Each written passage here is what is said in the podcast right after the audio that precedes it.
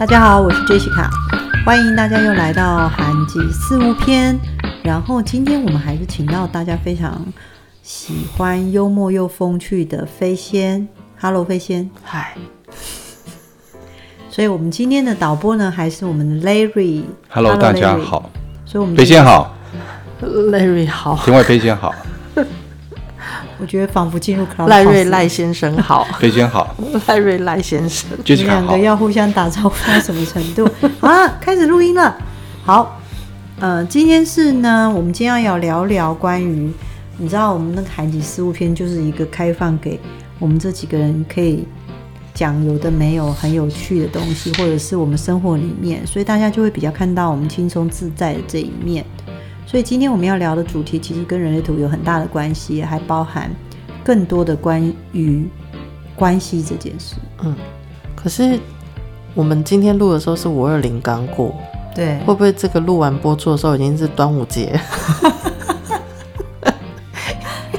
所以听众想说，哎、欸，今天端午节还是中秋？搞不好在后面比较慢来听的人是中秋节了。对，有可能，有可能。对，这个其实。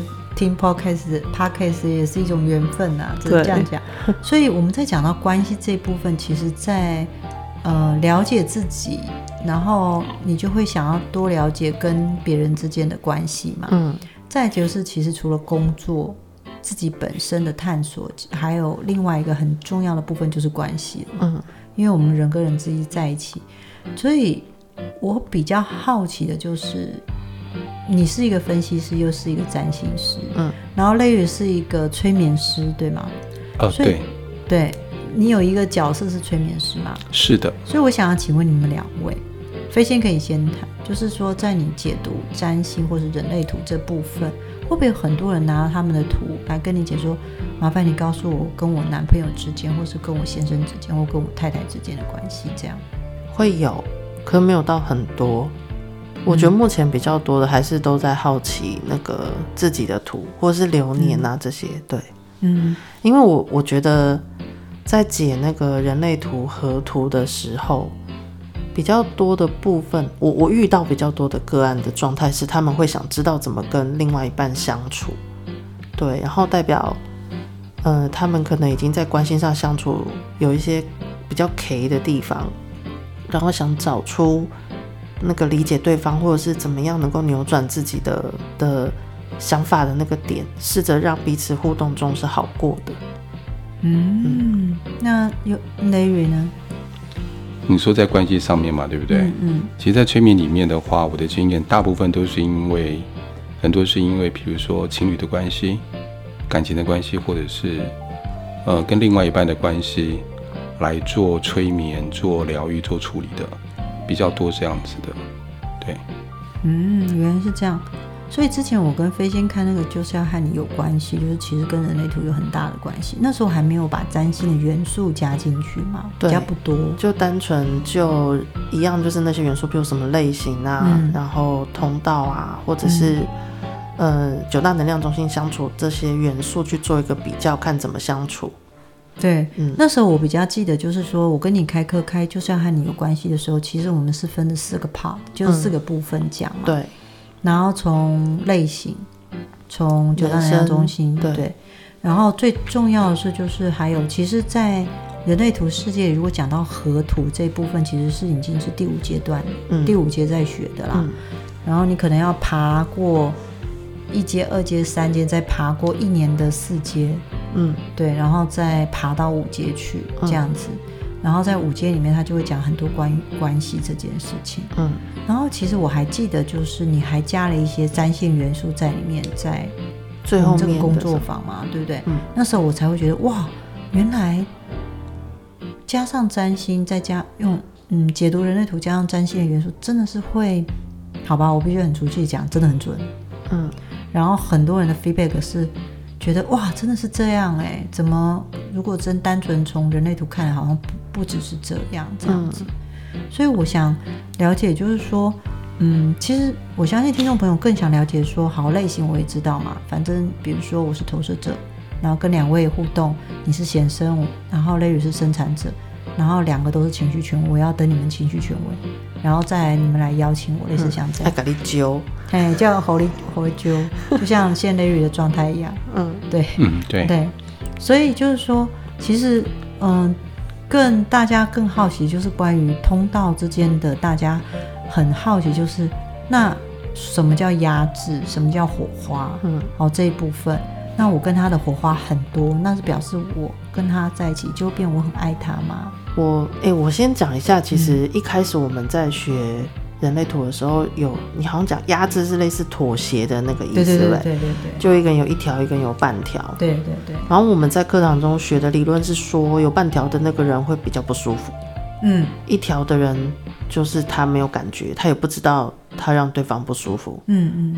可是我实际上在帮人家解个案的时候，有人跟我说他不会觉得不舒服，嗯，他甚至于觉得这样很 OK，嗯，对。然后我当时会觉得哇，原来不一定，嗯，只是我没有想出为什么，因为那时候我还没有想过把占星带进来，对，嗯。然后之后火花的时候是，我有跟这个人说，你跟他有火花通道哎，而且是有和谐共振哎，嗯，你你在这上面应该会很有感觉。他说他没有。然后我那时候也想说，为什么？而且后来我们在开就是要和你有关系的那个过程中，我不是会边边上这个单元，边用每个人的学员的图去做案例嘛？对对对。我们直接讲火花的时候，也是学员有说他没感觉。对，我记得那时候还是这样讲。然后我想说，哎，怎么跟我在课堂中学的都不一样？嗯，对。然后直到后来，就是我们从占星瑶辞那个 part 开始加入占星元素之后，我开始去看河图的部分。嗯。其实同样逻辑，流年也就是河图的一部分。嗯，因为我们河图是两个人的合嘛，流年是现在这个时间点跟我原本出生的时间点在合。嗯，逻辑是一样都在合。嗯，然后我发现其实如果带入占星元素，会很明显知道说，有些人就算他是火花通道，理论上应该很合，对不对？嗯，可是他万一他接通的是那种冥王星、土星这种，他会觉得我跟你接通之后，我有一种喘不过气来的感觉。哦。冥王星跟土星会有一种喘不过气的感觉，嗯，或者是说，今天我本来是一个开心的水星，嗯，跟另外一半的土星有火花接起来了之后，嗯，我也会觉得我好像会被人家嫌东嫌西，或是他就是喜欢管我讲话，管我的想法，嗯，嗯，那如果我是金星被另外一个人的土星连到了，也许他会管我花钱，管我的打扮。也说不定，感觉跟土星连到都不是什么好事。那如果是冥王星，嗯，跟我的金星连到，搞不好那个人就会觉得一直怀疑我是不是要背叛他。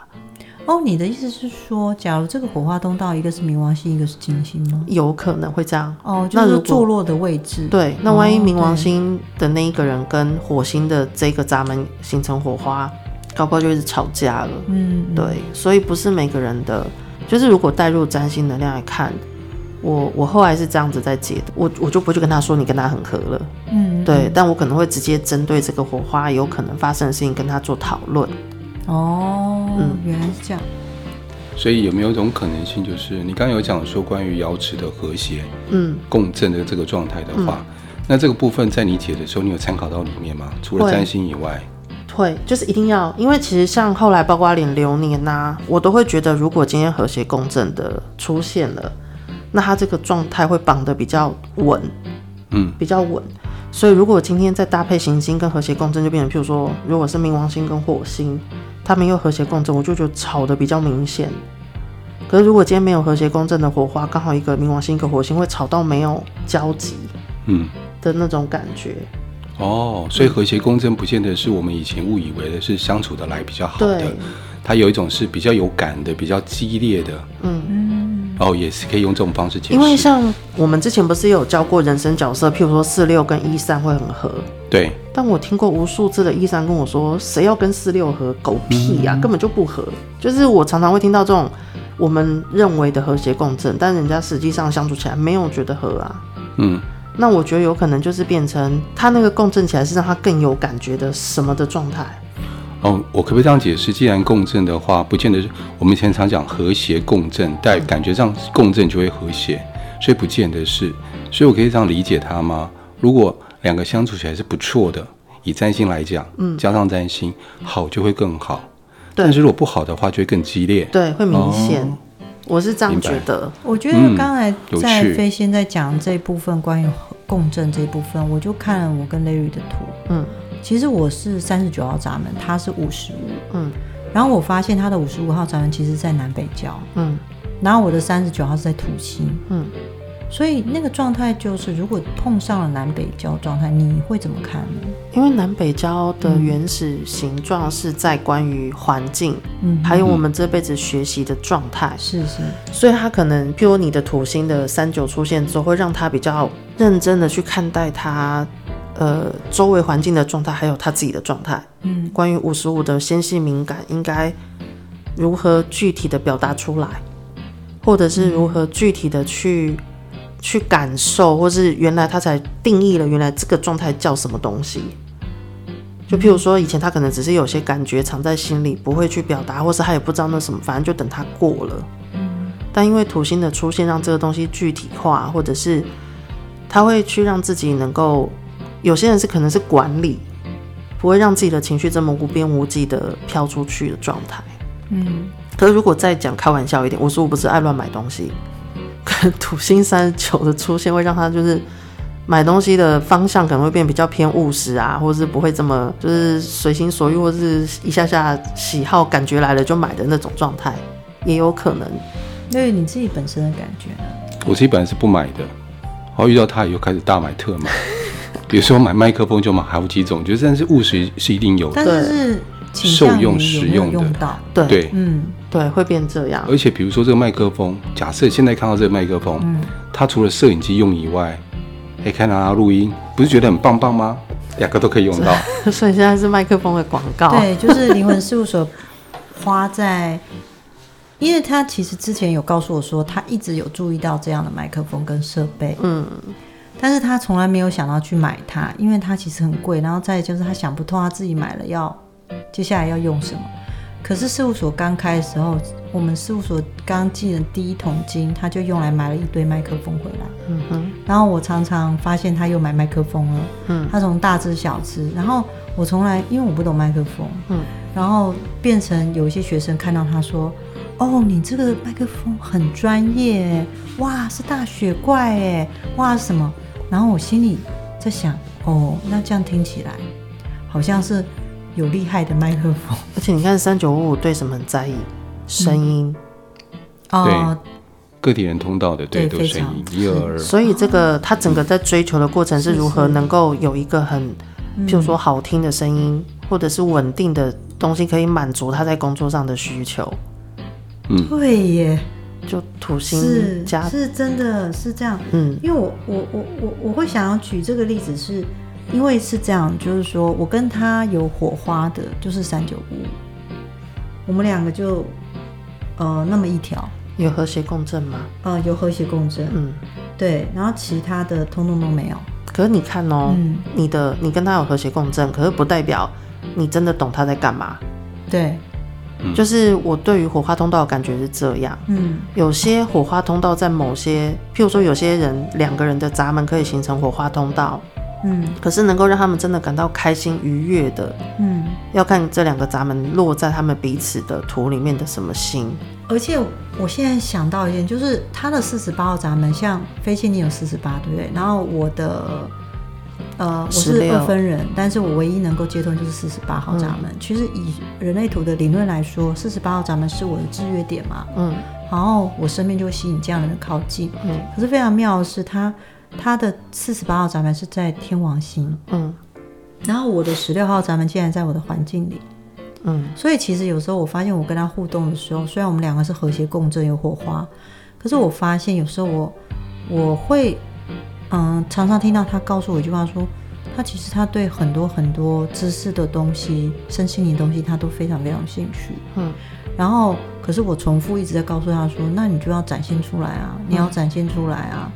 因为在我的环境里学到的是，你看我十六号咱们是在环境，我就会告诉他说，我环境里学到的是，当我所学的东西要能够去做展现、表现出来，你才能落实感受自己是不是真的学得到什么程度。因为你从展现、教课、授课，你才能感觉到我到底学到什么程度，我是不是要继续学下去？嗯。然后他常常跟我讲一句话，就是。可是我已经学很多了，嗯，然后他还想要某种程度，他会说我已经学了很多了，那其实现在能让我想要学的东西已经没有那么多了。但是从那过去的十九二十年，他真的在身心灵上面真的走很远，嗯，然后但是他对展现自己却很朦胧，那种感觉，我就觉得很有趣。关于他的四十八点二的紧迫动，我就不在这亏了。再向你讲一次他的破破破汤，也紧迫动。对啊，那个四十八。可是主要像那天我们在开那个嗯，嗯 Clubhouse 的时候，在讲十四二的这个主题，二十四这条通道。嗯，其实我觉得他在身心灵这一块就是一样，就是重点着重在他。土星的二点三能不能被他所利用？嗯嗯嗯，能不能应用在生活中？如果不行的话，其实他会觉得这些都是像一个过程，一个经验，就这样知道就好了。嗯的状态。嗯，然后他就会去找其他的东西是呃能够为他将来所用，或是被他验证过之后能够真的帮助到别人的。我觉得他在走这条路啦，所以可能。至今能够让孩子投入下去的那个那个东西，才是他真的觉得目前他认为还可以的。他目前还在挖另外一个井。对，有吗？有啊，就是你会一直看线上课程，然后在组织这部分。哦。嗯、对，从国外看他好不容易找到一个，他觉得哎、欸，这个人在授课的方式、逻辑方式是他可以，因为他充满的是像雷雨，充满很多实战经验，就是他去帮人家催眠。嗯。帮人家做疗愈，嗯，但是他如果要授课，能够把这些东西能够教出来，他总不能跟他的学生说这一切都是我有经验，然后他讲的都是很多实例。可是他希望有更多有架构脉络的东西能够组织起来，等于说帮他自己增加了一个能够表达的更完整清楚给他学生。嗯，所以他目前又开始再重新架构他过去的学习，这样子。嗯，你有这种感觉吗？有，因为我都觉得。像南北交以前我都不知道那是什么感觉，我只知道是环境。嗯，可我最近在帮人家解到，后来我对环北南北教有一种感觉是，因为你周围的人都这样，嗯，所以你也这样。然后或者是譬如说像你十六号闸门是在南北交，所以是九十六嘛，嗯，九十六。以单单十六来看，有可能你周围的人都会这阵子在有兴趣什么事情，在学什么，然后你就知道这个东西之后，你跟着去学，也有可能。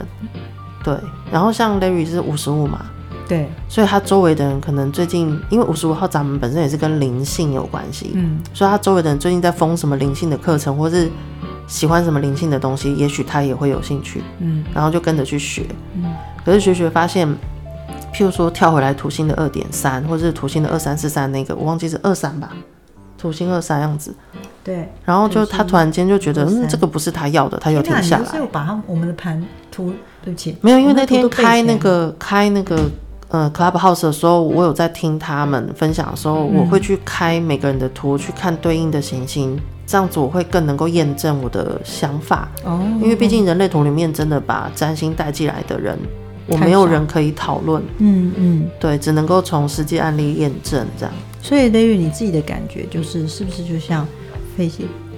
所讲，在环境里，其实大家对身心的东西有兴趣，你就会听听看。然后那年轻的时候，之前我那时期过，在之前我学来都都都是因为他们又突然接触哪个，因为那时候我学的时候，身心里没有那么多人在教，嗯，都是国外老师进来的，嗯，然后他们学的时候，他们就拖着我，拖着我以后，我觉得蛮有趣的，就听听看，试试看，然后就这样子慢慢慢慢堆上来的，嗯，对，所以就是因为这样学了很多东西，嗯，就是环境来的，对。然后，但你打断的点，就是因为你发现这个没办法被你学以致用。对，很多都是理论架构，但是理论架构可以协助我在做疗愈的时候拿出来做成技术其中的一环而已，嗯、它没办法真的使用。嗯，但是那也协助我变成其中的一个养分，一个质量。嗯、对，对，所以我发现就是说，在我在国外学河图这部分、五阶这一部分呢、啊，也的确很缺乏，讲都是理论。嗯，但是。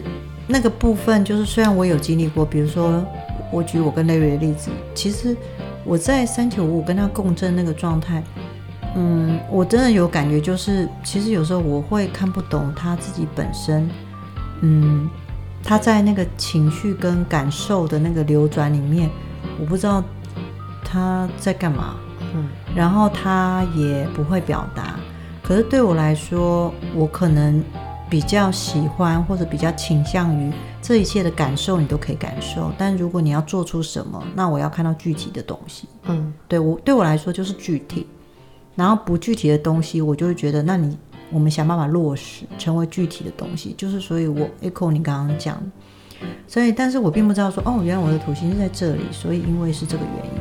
但是因为我们过去学习中间，我们就只会看到说，他可能几句话就带过了，但是并不会特别钻研在行星这一部分。对。对，但是我觉得在探索自己上面，你要有共鸣，我要有共鸣，我才有更有感觉，更觉得哦，这神奇之处，然后让我自己了解更多这样子。而且像你基本那时候我们在就是要和你有关系的课程里啊，嗯、我们会觉得，呃，譬如说情绪中心有定义的人。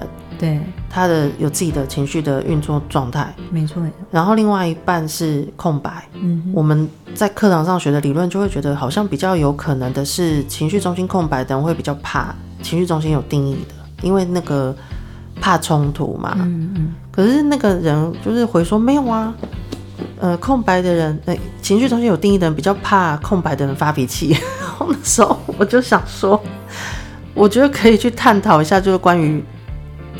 也许是跟其他的闸门，或者是说其他的那个行星上面是有关联的，因为我觉得有时候发脾气不代表绝对会是跟能量中心有关系。像我们之前不是有讨论过，说有些人的月亮，嗯，它是跟安全感有关，他旁边有别的行星出现的时候，就算他直觉中心有定义，他也会容易害怕。嗯，那我觉得同样的，如果今天这个人他是情绪中心有定义。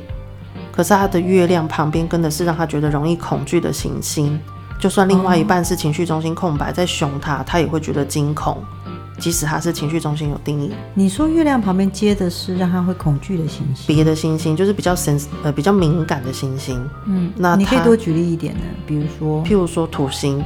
OK，你是说他们两个的火花接起来是月亮？没有，当时譬如说，假设今天有一个人的、嗯。情绪中心是有定义的，嗯、而他自己这个人的月亮旁边有土星，他其实也会蛮害怕情绪冲突的。所以就是月亮的这一部分，比如说像这个，我们以 Larry 为例好了，嗯、他的月亮其实刚好在十九号闸门。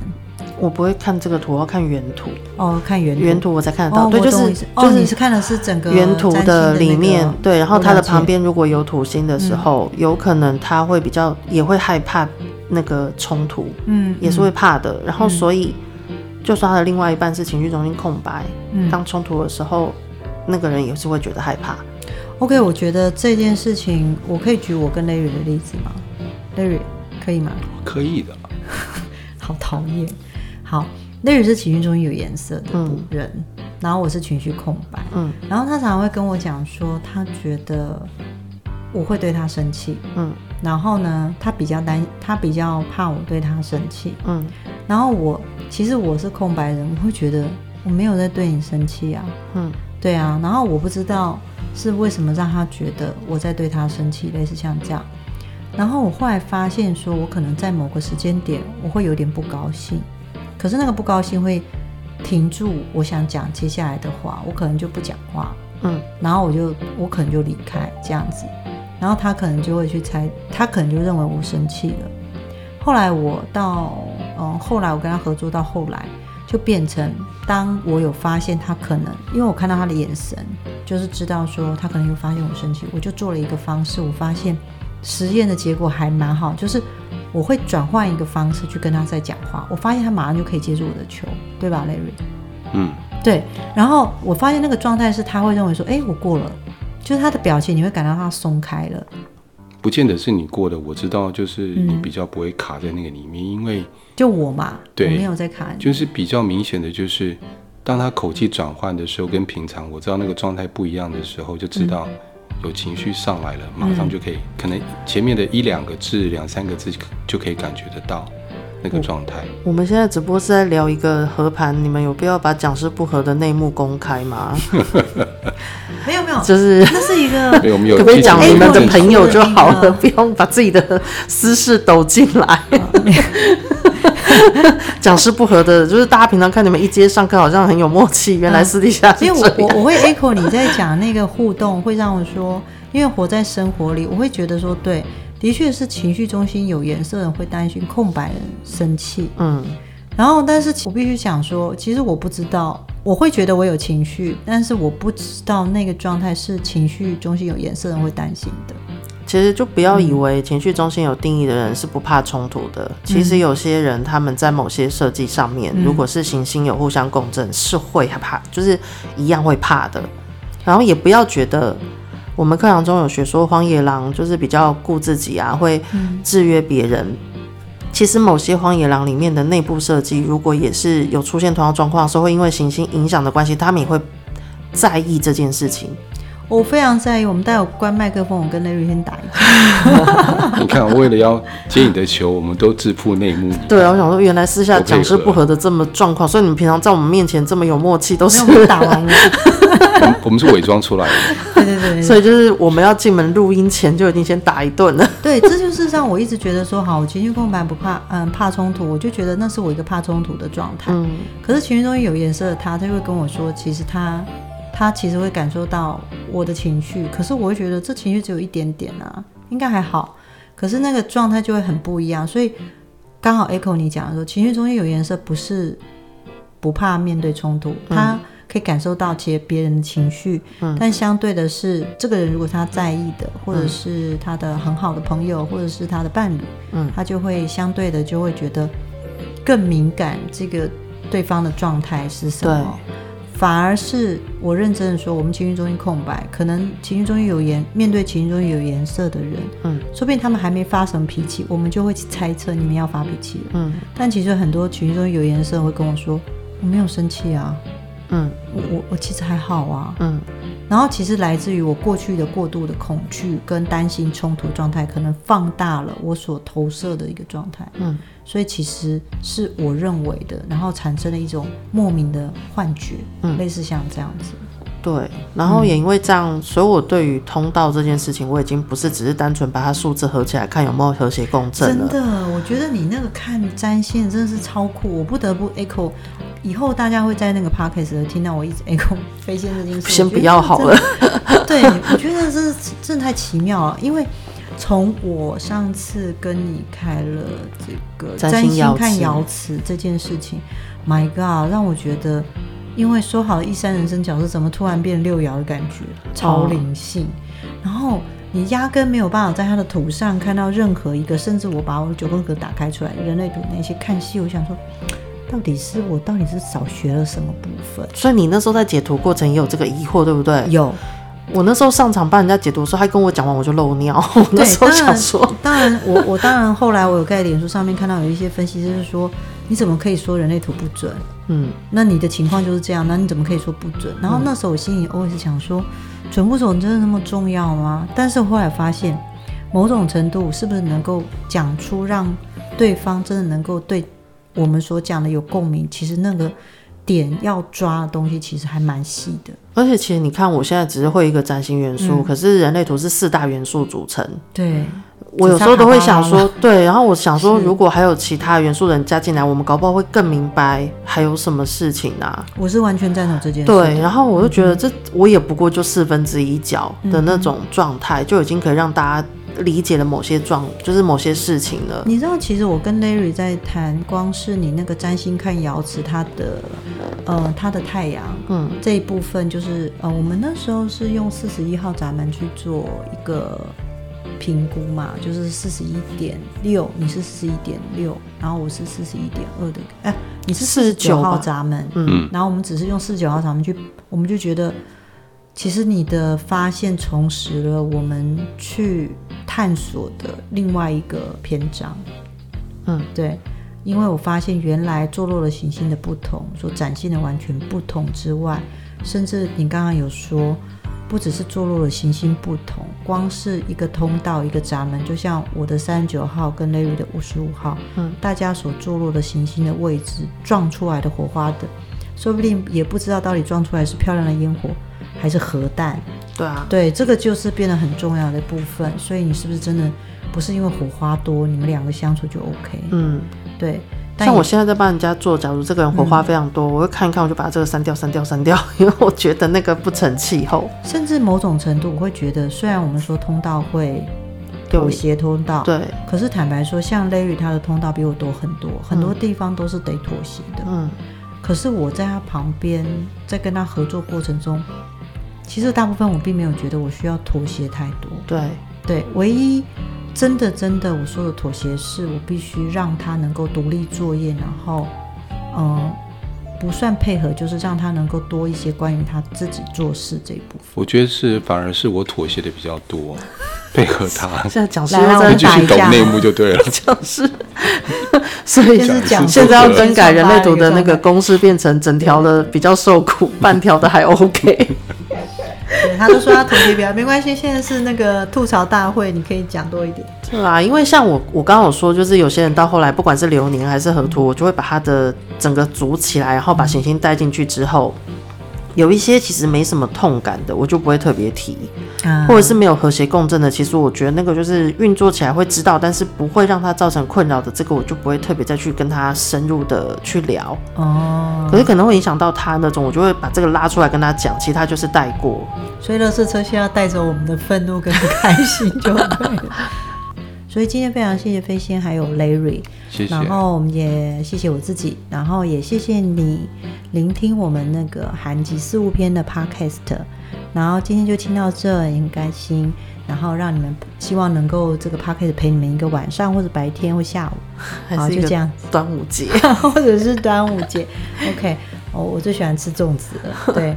然后呢，今天先到这边，谢谢大家，谢谢飞仙，谢谢 Larry，谢谢志玲，拜拜，